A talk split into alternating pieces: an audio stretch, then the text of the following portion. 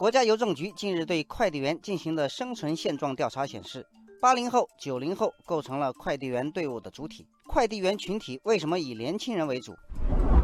网友舒言认为，快递员群体的整体年轻化是快递基层工作繁重的最直接体现。快递小哥基本上都是从早忙到晚，百分之八十的人工作会超过八小时。网友柳叶芊芊说。快递员收入高是吸引年轻人加入的重要原因。送快递就是多劳多得，所以快递员一般都能月入五六千，好好干，工资上万也很正常。网友红马达从另一个角度说，年轻人干劲儿大，可以不断拓展区域，做大做强；而一些年纪大的快递员，往往是守着自己的区域埋头干，也不想着拓展业务，有的最后挣不到钱，也就不愿意干了。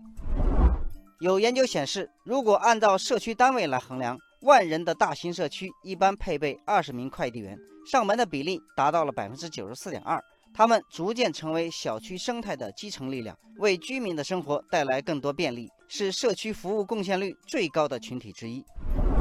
网友南瓜妹妹说：“以某物流企业为例，一名快递员上午七点就需要抵达站点，开始整理当天上午需要派送的包裹，一般八点左右出发派件。可以说，快递小哥为全国物流的持续提升做出了很大的贡献。”网友安格说：“二零一六年至今，我国快递业务量实现了百分之五十七的增长，这背后是正在快速壮大的物流从业者群体，也就是快递小哥。”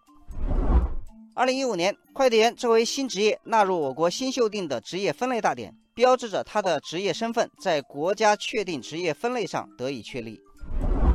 网友佩罗娜说：“调查数据还显示，二零一六年至二零一八年，中国快递员数量增长了百分之五十，总数量已经突破三百万。百分之三十五的快递员认为这份职业有前途，这说明很多人还是觉得这份职业是有奔头的。”网友阿琴说：“现在的一些快递员都是大学生。”对于这些大学生来说，如果平台大、待遇好，比干白领也强，做得好可以内部承包网点创业，前途还是非常广阔的。网友碧海深处说，马云等企业家都说过，要解决好快递员未来发展的问题，让快递员有尊严、有前途。